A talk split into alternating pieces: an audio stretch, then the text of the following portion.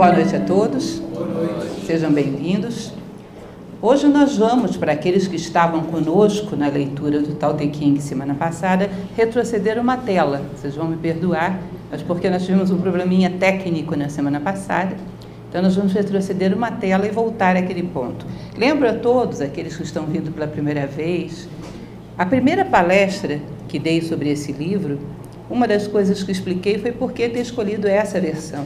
Às vezes as pessoas me perguntam, bom, existem outras. Segundo o meu ponto de vista, essa versão apresenta uma série de vantagens. Então, convido que deem uma olhada. Tenho outras versões. Considero que essa traz uma série de vantagens, apesar de não ser perfeita. Uma hora aqui, outra ali, você acha algum pequeno engano. Como diz o próprio taoísmo, tudo é dual, que as traduções não são diferentes. Bom, nós estamos desenvolvendo o hábito de fazermos um glossário falando mais do que virá do que propriamente daquilo que já passou. Tem me parecido mais útil. Hoje a gente vai voltar muito ao assunto da reatação. Toda hora ele fala, o sábio não faz nada. Aí você pensa, é um desocupado. Não, não fazer nada significa a reatação, não agir por propósitos exclusivamente pessoais. Não significa que os propósitos não possam até trazer um benefício pessoal mas que a prioridade não seja essa. A prioridade na ação de um homem deveria ser a bondade e só depois a conveniência. Essa seria a ideia do taoísmo. A bondade e só depois a utilidade. Se você inverte as coisas, você acaba perdendo os dois. Então, para eles, sempre a bondade deve vir em primeiro lugar. Isso é a retação, que parece, do ponto de vista egoísta, que não se está fazendo nada. Ele vai falar a respeito da palavra arte, como nós comentávamos ainda há pouco, como se fosse aquilo que nós dizemos das crianças, que fulaninho fez uma arte, como artifícios, como é, falsidade, como engano. Ele usa nessa acepção. Também vai falar bastante a respeito do mundo dual, e aquela ideia muito bonita que ele já usou para trás, que sempre volta a ela, de que toda virtude traz a sua sombra nas costas. Então, uma pessoa que é organizada, vai haver situações de exceção na sua vida onde ela talvez não suporte a pressão e se desorganize. Uma pessoa que é muito generosa, pode haver situações de pressão onde ela não suporte a dor e reaja de maneira egoísta. Um sábio, um príncipe que conduz um povo, sabe desse limite entre luz e sombra. Tenta evitar que os seus súditos caiam nas sombras antes que tenham aprendido a dominá-las. Então ele vê os dois lados ele controla para que as sombras não surjam no momento em que as pessoas ainda não estejam preparadas para responder à altura. Mas ele não pode ignorar. Um sábio não pode ser aquela pessoa que diz: Fulano é bom, Fulano é mal. Essa dualidade, esse maniqueísmo, às vezes, de telenovela. Pode ter 500 capítulos. Quem é bonzinho morre bonzinho, quem é malzinho morre malzinho. Isso não existe dentro do taoísmo. As pessoas são seres em transformação constante. Então, os príncipes, os sábios, estão sempre trabalhando, conhecendo essa dualidade. E ele continua falando a respeito disso mais adiante. O tal e os homens incompletos, ele diz: olha, o tal trabalha exatamente sobre aqueles que têm menos luz como prioridade. Aquilo que a gente chama de homens maus, que são aqueles que mais necessitam da compreensão do tal. Ele vai falar um pouco a respeito também da ideia de ordens. Ele fala mal, e isso foi muito mal interpretado às vezes dentro da tradição confucionista. Quando o taoísmo fala mal de ordens, ele está falando de mandamentos que não geram consciência, ou seja, algo que alguém obedece mecanicamente, por medo ou por desejo. Não é que a ordem como organização seja má, é inviável, inclusive a vida sem ordem. Mas as ordens, como mandamentos cumpridos irracionalmente, geram fanatismo em quem cumpre e geram narcisismo em quem manda. Você vai ter um tirano de um lado e um fanático fazendo culto à personalidade do outro. Então, o ordenamento deve ter um nível de consciência que o acompanha.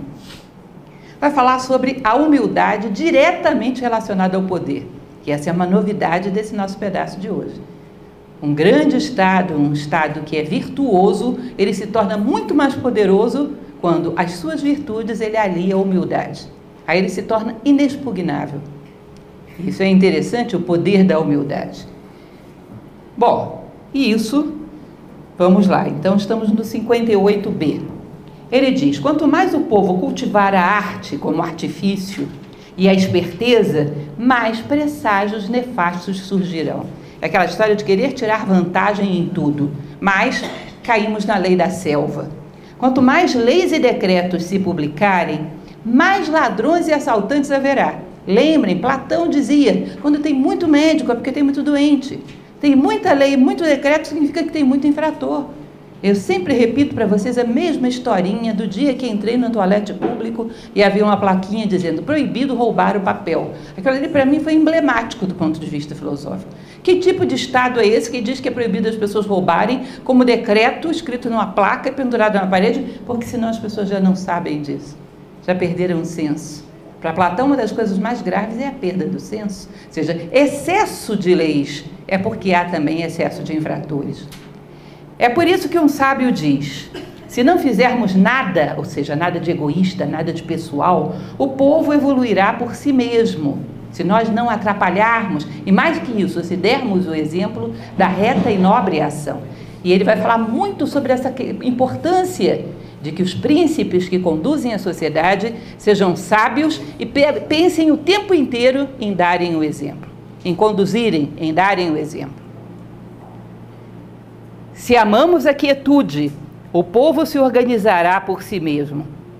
Se não empreendermos nada, o povo prosperará por si mesmo. Ou seja, se a nossa ação é exemplar, nós ajudamos que as pessoas, através do nosso exemplo, driblem os obstáculos da sua própria ação e sejam cada vez mais exemplares. Percebam que existe uma associação disso com a nossa própria anatomia corporal as coisas comandadas a partir da cabeça. Isso é uma estrutura que dentro da sociedade ele diz que também funciona dessa maneira. Ou seja, quem conduz é um referencial para a sociedade e gera cada vez mais um direcionamento, gera cada vez mais um convite à evolução por parte daqueles que são conduzidos. Aí você vai dizer, bom, numa sociedade onde todo mundo imita o líder, ninguém evolui porque não está fazendo por escolha, está fazendo por imitação. É verdade, imitação não gera evolução mesmo, não. Agora, tem um detalhe: se você imita um tirano, você vai ficar com cada vez mais defeitos e os defeitos não geram mais clareza de consciência. Se você imita o sábio, você vai ter cada vez mais virtudes e as virtudes geram clareza de consciência. Pode ser que você comece fazendo isso só para imitar, mas lá pelas tantas isso começa a ter um sentido para você. Ou seja, aquilo que no início é imitação, quando você imita a luz, daqui a pouco você também tem luz. Quando você imita a sombra, você continua tendo apenas sombra. Daí a importância do exemplo dos sábios dentro da sociedade, que seria aquilo que estruturaria a sociedade a partir de cima. Se não tivermos cobiça, o povo por si mesmo chegará à simplicidade. Aí ele fala em primeira pessoa, ele, Lao Tse, como sábio. Se eu, você, nós que amamos a sabedoria, não cultivarmos a cobiça, porque é aquilo que eu falava para vocês do quebra-cabeça, gente. Lembrem desse exemplo. Nós somos peças de um grande quebra-cabeça que é o cosmos. Se uma peça extrapola os seus limites, não encaixa. Ela vai ter que invadir o espaço da peça alheia. A outra vai ter que ser podada, vai ter que ser mutilada para que ela encaixe. Então, se nós não extrapolamos os limites da lei da necessidade, a tendência é que as pessoas também não o façam. E aí sim eu trago aquele vídeo que eu falava para vocês, que é um vídeo, bom, simples, um vídeo de propaganda, muito bem feito por uma empresa de propaganda contratada pela Samsung. Já ganhou sete prêmios no Festival de Cannes. Eu achei interessante porque eu vi algumas pessoas comentarem e vi um detalhe que eu achei particularmente interessante e muito taoísta Prestem atenção, a história de um avestruz que, por engano, engole um simulador de voo. Engole não, ele fica, ele prende aquilo diante do, do, do acima do bico, diante dos olhos. E fica vendo um simulador de voo e se enamora da ideia de voar. Vejam só que interessante.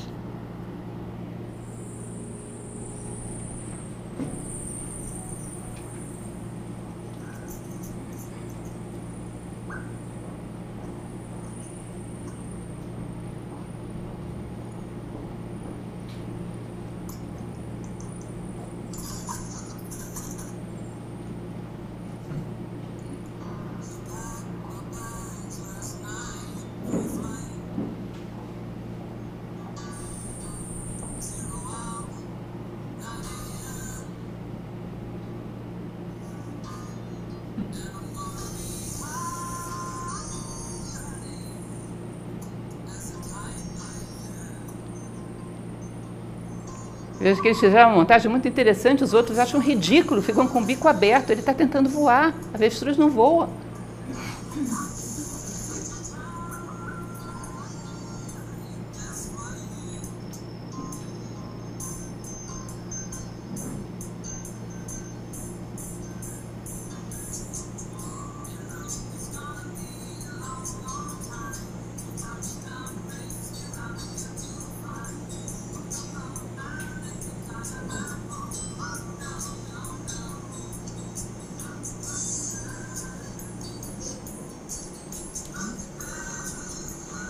Reparem nesse detalhe: quando o líder voa, os liderados correm.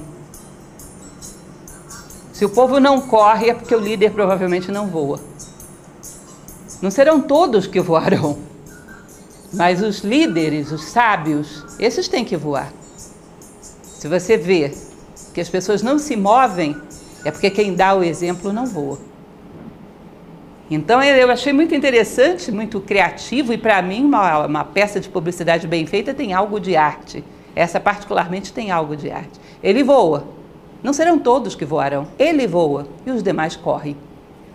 Esse é muito parecido com aquilo que Lao Tse sugeria para o sábio, que conduz pessoas, voe, porque assim os outros correrão. Lança uma sombra sobre o mundo que vai fazer com que as pessoas relembrem o quão alto elas podem chegar. E elas correrão. Chegarão ao seu melhor, porque você voou. Ou seja, se ninguém está correndo, é porque você não voou. Ele continua, capítulo 58. Quando o governante é tranquilo e discreto, o povo é leal e honesto. Quando o governante é perspicaz e rude, o povo é desleal e não confiável. É sobre a infelicidade que repousa a felicidade. A infelicidade espreita a felicidade. Lembram disso? Ou seja, toda virtude traz sua sombra nas costas. A infelicidade sempre espreita a felicidade. A desordem espreita a ordem. Jung falava muito sobre isso. Quem domina a sua luz conhece sua sombra. Porque aí está seguro.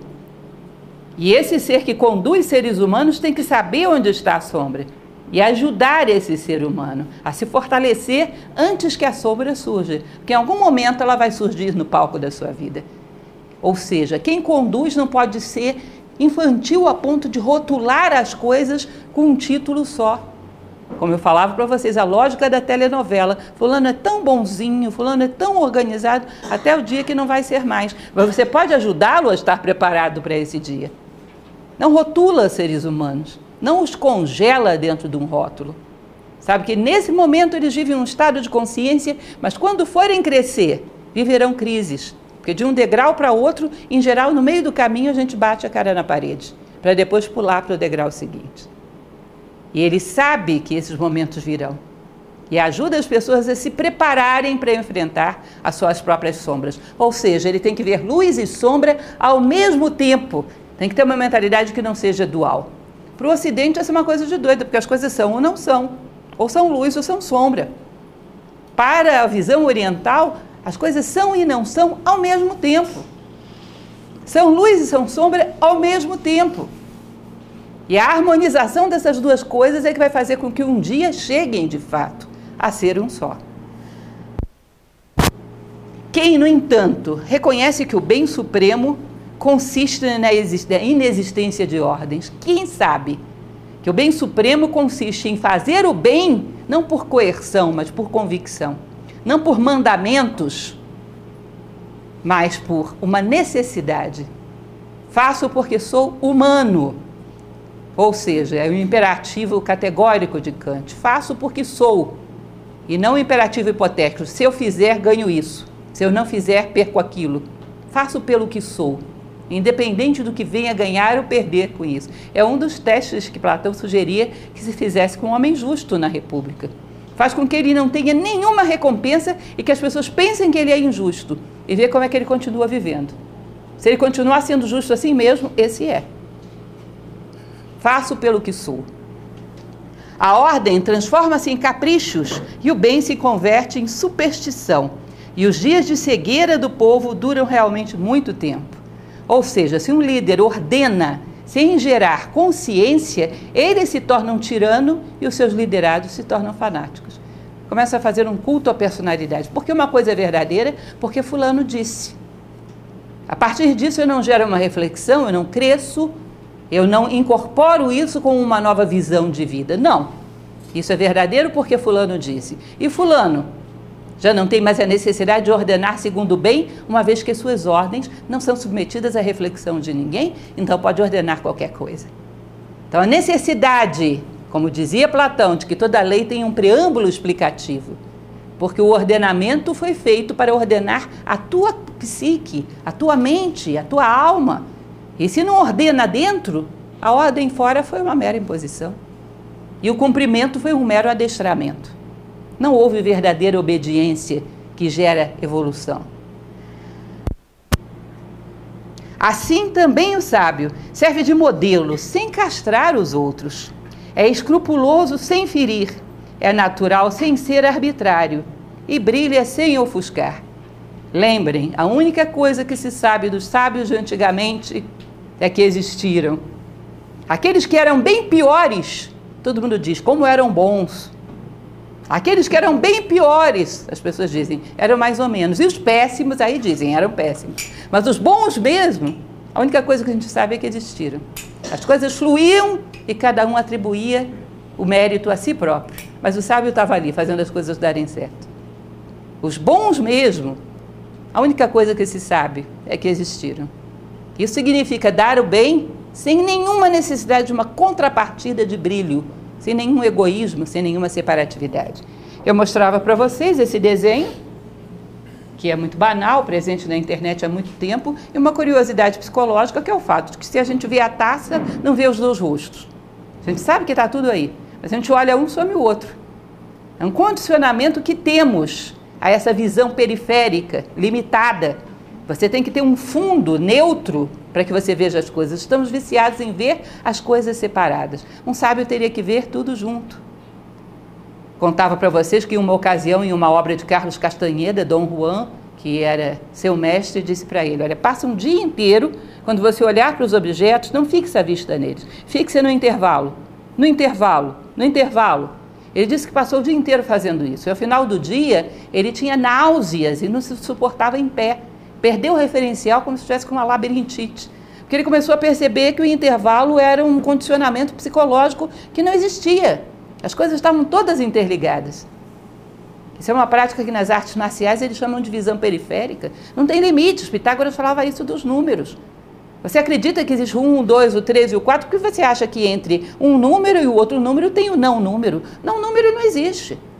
Vai ter 1,1111111,12222. Não acaba. Se não acaba, não tem divisão. Cadê a divisão entre um e dois? Não tem, então eles não são dois, eles são um. Ele dizia: o universo é uno, a multiplicidade é ilusória. Entendem? E isso depois deu uma complicação lá na frente com Zenão, que era um discípulo de Parmênides, tentando explicar isso. Porque isso era uma loucura, esses pré-socráticos falavam disso e os gregos ficavam loucos. Como assim? Eu estou vendo um monte de coisa. Não, você se condicionou a ver um monte de coisa. E essa convenção não é má, se você souber que é meramente uma convenção.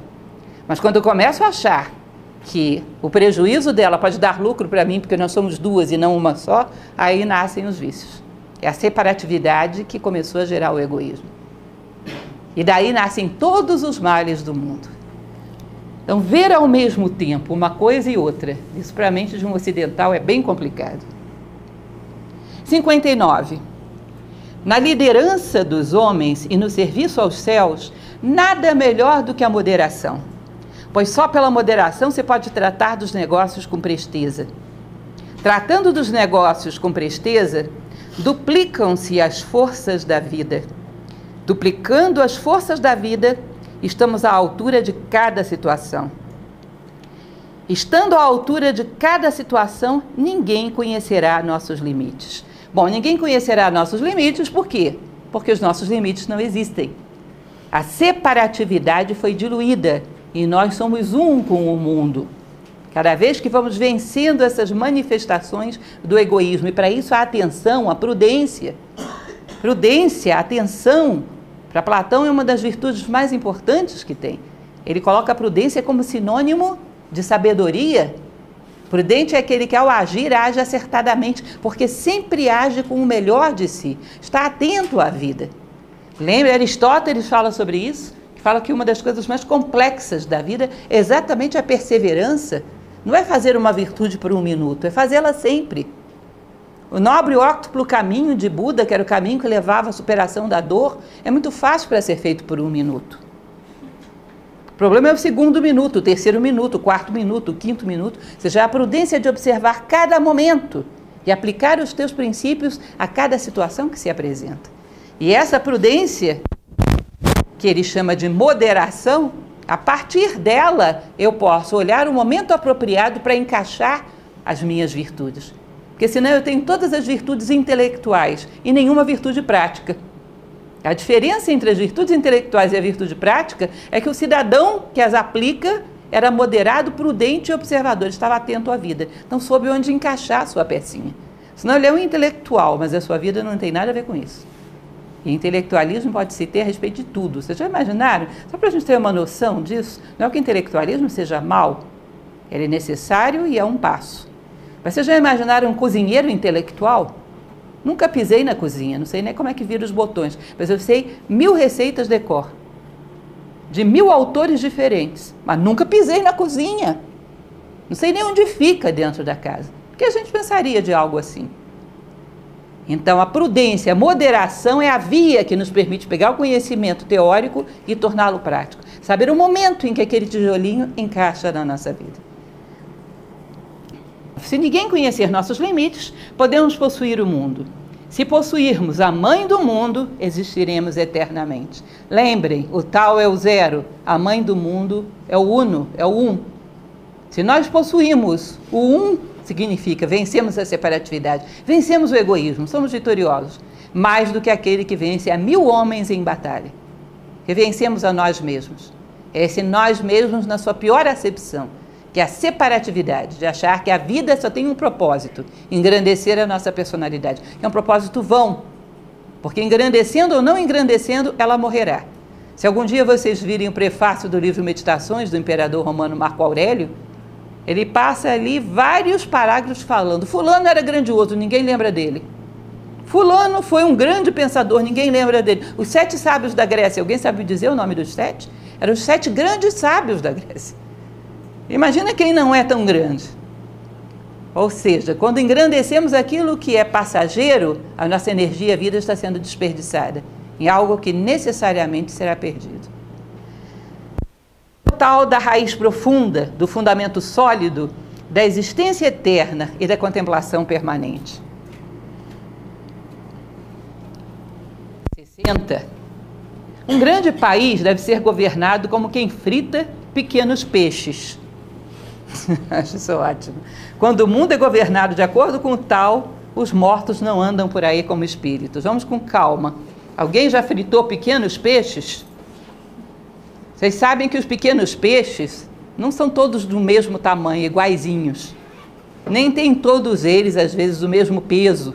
Então, o cidadão que frita pequenos peixes, ele tem que ter uma atenção danada, porque os mais magrinhos fritam mais depressa. Se você ficar atento, ele esturrica. Que é mais gordinho pode ser do mesmo tamanho, mas ele tem que fritar um pouco mais, porque senão lá dentro fica cru. O que é um pouquinho maior, um pouquinho mais de tempo de fritura. O que, que significa isso? Usar mil relógios. Quando você lida com seres humanos, use mil relógios. Você sabe que dentro de todos eles, tudo é peixe. Ou seja, existe uma essência imortal e um potencial humano. Mas o tempo para que cada ser venha à luz é extremamente diferenciado. Não crie expectativas falsas. Vou falar isso para vocês de todo o coração. Eu tenho 29 anos em Nova Acrópole e 27 como professora. Definitivamente faz alguns anos que eu joguei a toalha de quando começa uma aula, chegar e dizer: esse está gostando, vai ficar para sempre. Aquele que não está gostando, vai embora. Aquele que não estava gostando, alguns deles estão aqui, aqui até hoje. E aqueles que estavam gostando muito nunca mais vi, não sei nem que fim levaram. Não tenha presunções. Procure conhecer de coração os seres humanos e fazer o possível para que o que ele tem de melhor venha à tona. Mas não julgue por aparências, não seja precipitado, não rotule os homens. Os caminhos fáceis mentem. Ah, se entrar uma pessoa assim, dizer eu amo filosofia, você vai ficar, olha, tem 30 anos que eu não acredito mais nisso. Então eu gostaria que vocês acreditassem nisso em menos de 30 anos para ganhar esse tempo que eu já vivi. O tempo que eu vivi e o tempo daqueles que vieram antes de mim pode ser passado para vocês como aprendizado muito rapidamente, se a gente aprende a transmitir o conhecimento, que é isso que a gente tenta na filosofia. Então não rotulem, conheçam as pessoas, mas partindo sempre do mesmo princípio. Todos são peixes, ou seja, uma hora vai fritar. Uma hora vai. Agora, cada um tem o seu tempo, mil relógios. O verdadeiro pedagogo teria que ser assim, mil relógios. E sem julgamentos. Quem frita mais rápido é melhor? Não necessariamente. Quem frita mais devagar pode ter o melhor sabor. Um bom fritador deve saber disso.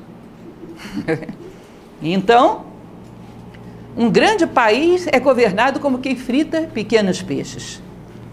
Quando o mundo é governado de acordo com tal, os mortos não andam por aí como espíritos. Isso não quer dizer que os mortos não sejam espíritos, mas que seus espíritos não são nocivos aos homens. E não só os mortos não são nocivos aos homens, mas também o sábio não lhes faz mal. Quando, então, essas duas potências não se danificam mutuamente, suas forças da vida conjugam seus efeitos. Ele toma mortos e vivos para representar duas grandezas, que são espírito e matéria. O homem não teme o espiritual. E quando ele não teme o espiritual, os conselhos dos sábios deixam de ser temíveis. Digamos que eu sou uma pessoa muito preguiçosa. Aí eu chego para um sábio, sábio mesmo, não um filósofo.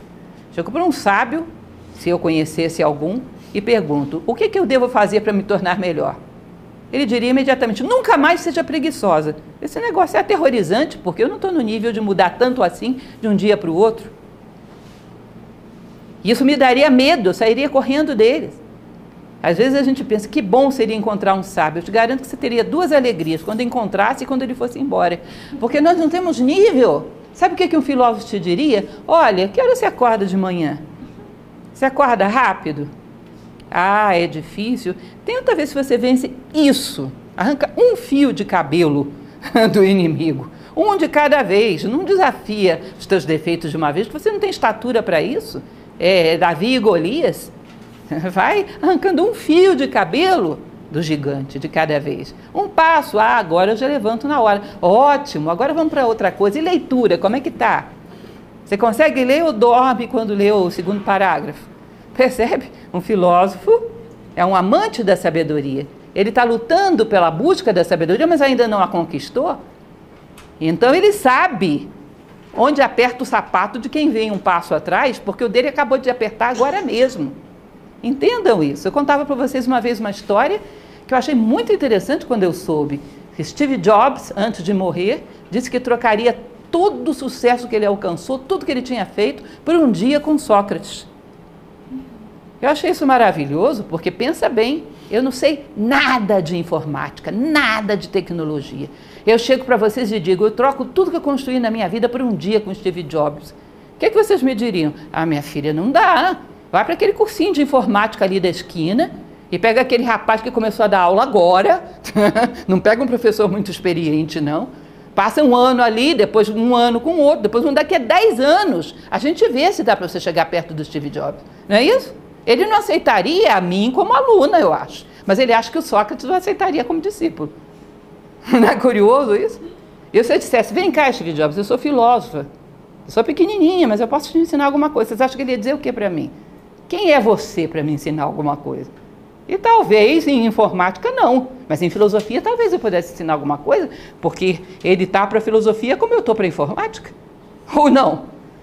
Percebem? Então esses abismos entre quem conduz e quem é conduzido, muitas vezes nós temos sonhos fantásticos. Oh, eu vou encontrar um mestre, Merlin vai bater a minha porta. Ainda bem que ele errou o seu endereço. Porque não saberíamos o que fazer com um sábio diante de nós. Nos pareceria assustador isso. Porque os preceitos dele são muito incisivos para alguém que é muito pequeno. Então, para alguém que é muito pequeno, quem é muito grande, parece um monstro. Quando se adquire harmonia entre espírito e matéria, deixa de se ter medo dos sábios. Deixa-se de ter medo dos sábios. Mas, a princípio, os sábios são amedrontadores. Daí que se necessita de uma escadinha de transmissão do conhecimento, que é a filosofia. Vida e morte em harmonia, espírito e matéria, e a sabedoria visto como benéfica. Isso é um estado ideal. É interessante esse equilíbrio das dualidades que a gente vê nesse símbolo, o tal, que você percebe que vida e morte, espírito e matéria, todas as dualidades se harmonizam. Mas também vê um outro detalhe muito interessante dessa sabedoria taoísta. Dentro da vida existe algo de morte e dentro da morte existe algo de vida. Se todos os dias morre um preconceito, pequenininho que seja, uma ignorância, uma inércia, uma debilidade, no outro dia vai ter que nascer uma coisa diferente. E se eu estou acostumada a conviver com mortes todos os dias, na hora que vier a grande morte, eu não tenho medo dela. Eu sei que ela não me tira tudo. Ela só me tira aquilo que já não é mais apropriado para mim. Ela me renova, me impulsiona para outro degrau. E também dentro da morte, quando o homem ainda não superou a dualidade, se diz que existe o desejo de vida. Existe o desejo da manifestação que vai trazê-lo de volta. Lembrem que essas tradições orientais são, em geral, reencarnacionistas. Então, dentro da morte há algo de vida, dentro da vida há algo de morte. Mas a harmonia entre céu e terra. E os preceitos da sabedoria já não são mais assustadores. Isso dentro de um bom estado. É o máximo de oportunidade que se pode dar aos seres, fazer com que eles não temam a sabedoria e a tomem como meta. Quando um grande reino está situado a jusante,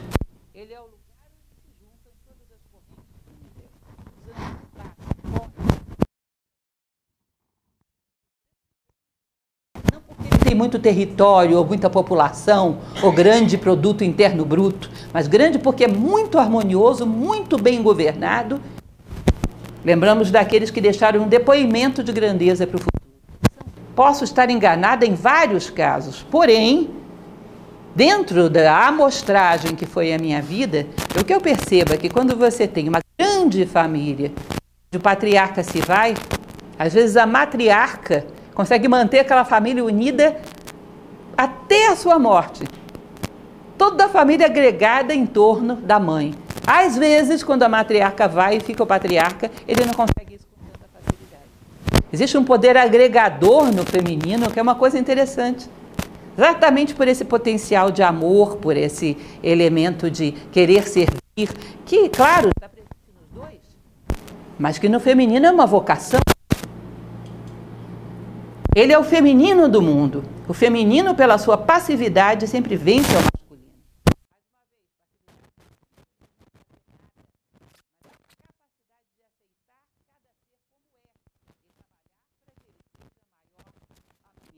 Passividade no, no sentido de aceitação do outro, que não significa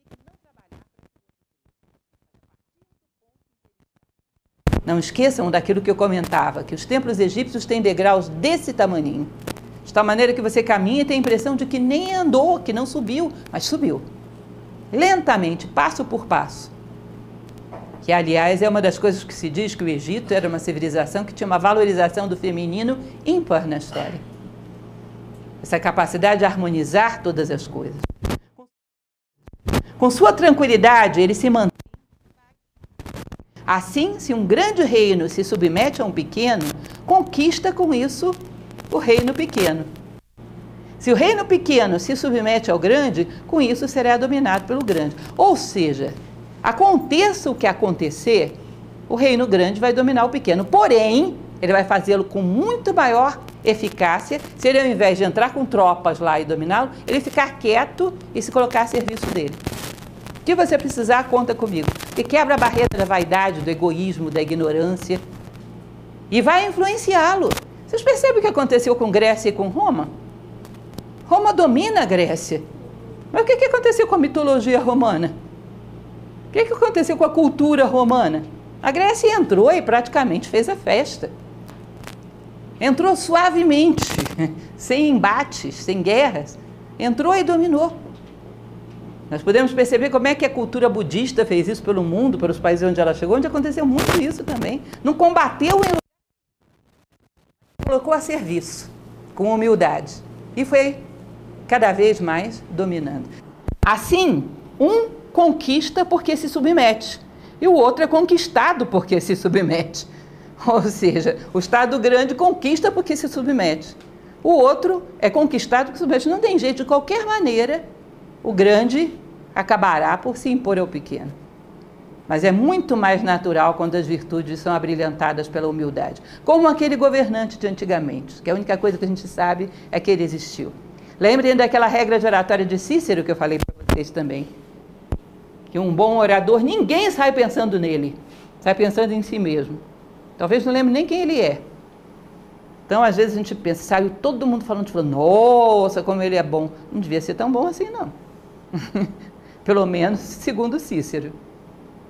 Segundo Cícero, o verdadeiro orador, ele só faz uma coisa, não atrapalha. Se todo mundo pensa demais nele, é porque ele atrapalhou.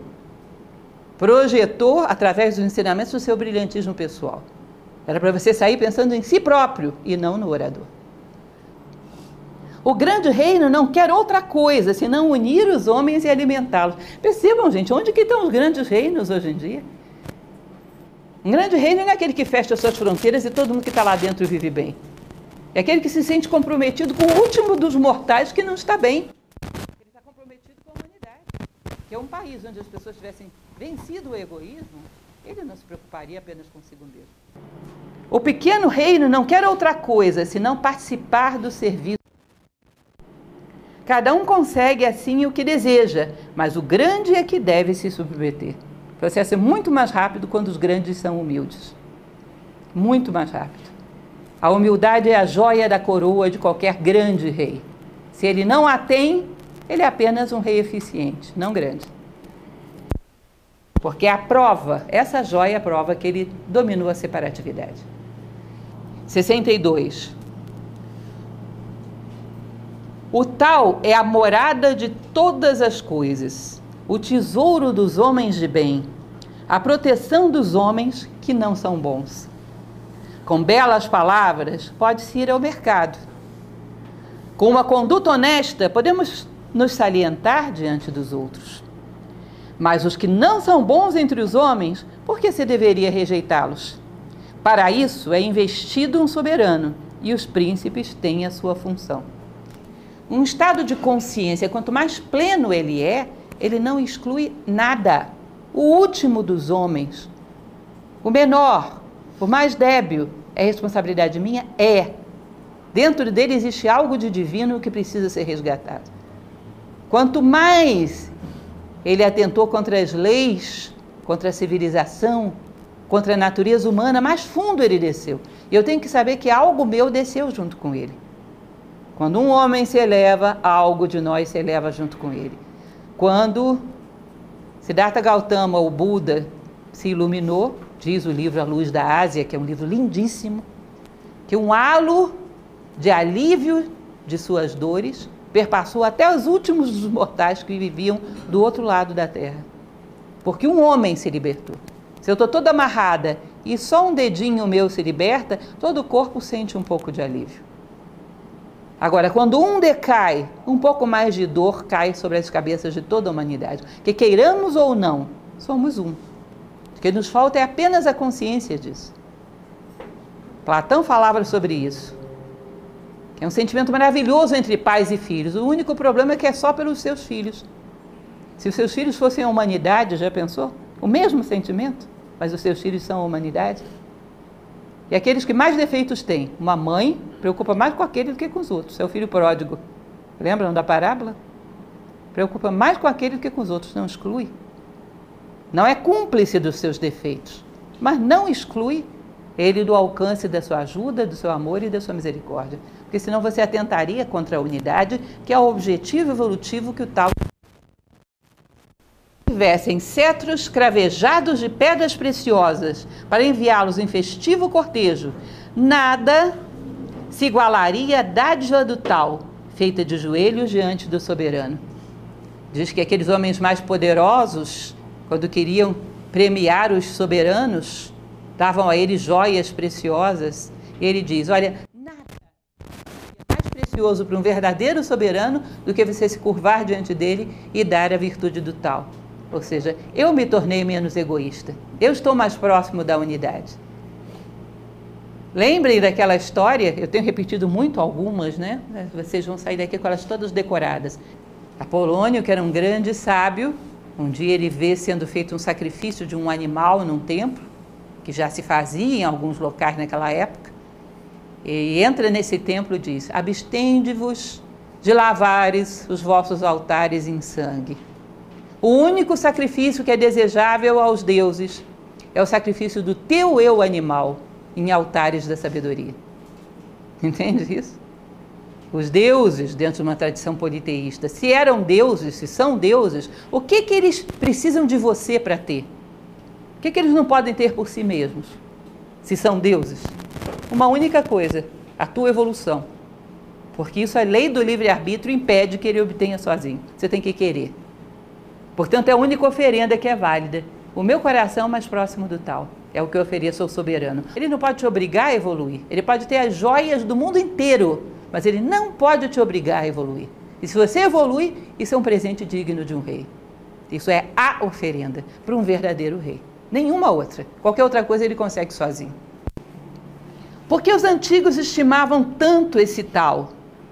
Não será porque se diz dele: o que se pede, recebe, o que pecou será perdoado?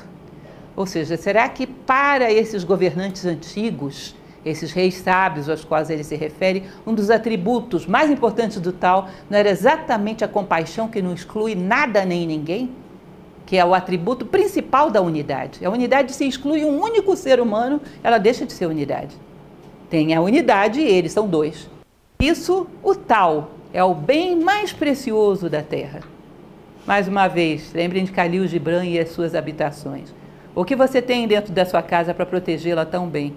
Tem a preciosa compaixão, a bondade, a justiça? Não. Então você não tem nada para ser roubado porque está tão preocupado em trancar a porta. Não tem nenhuma joia digna de ser dada a um rei. 63. Quem pratica a não ação ocupa-se em não ocupar e encontra sabor no que não tem sabor. Vê o grande no pequeno e o muito no pouco. Retribui o rancor com a vida. Planeja o que é difícil enquanto ele ainda é pequeno.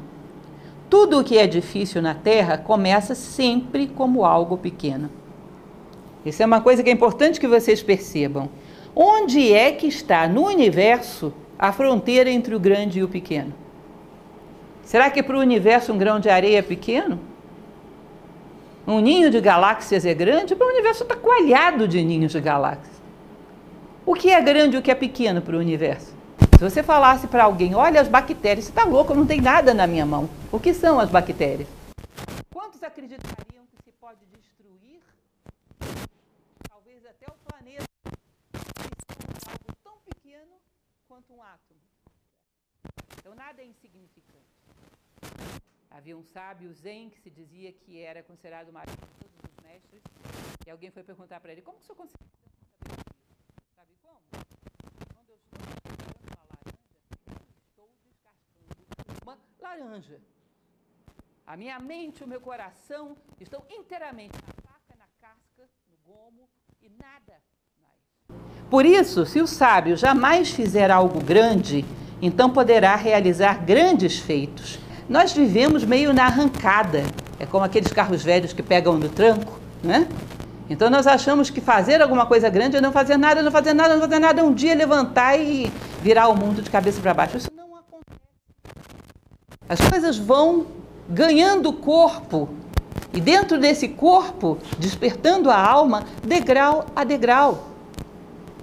Não saem coelhos de cartola, a menos que você tenha botado o respectivo coelho lá dentro antes.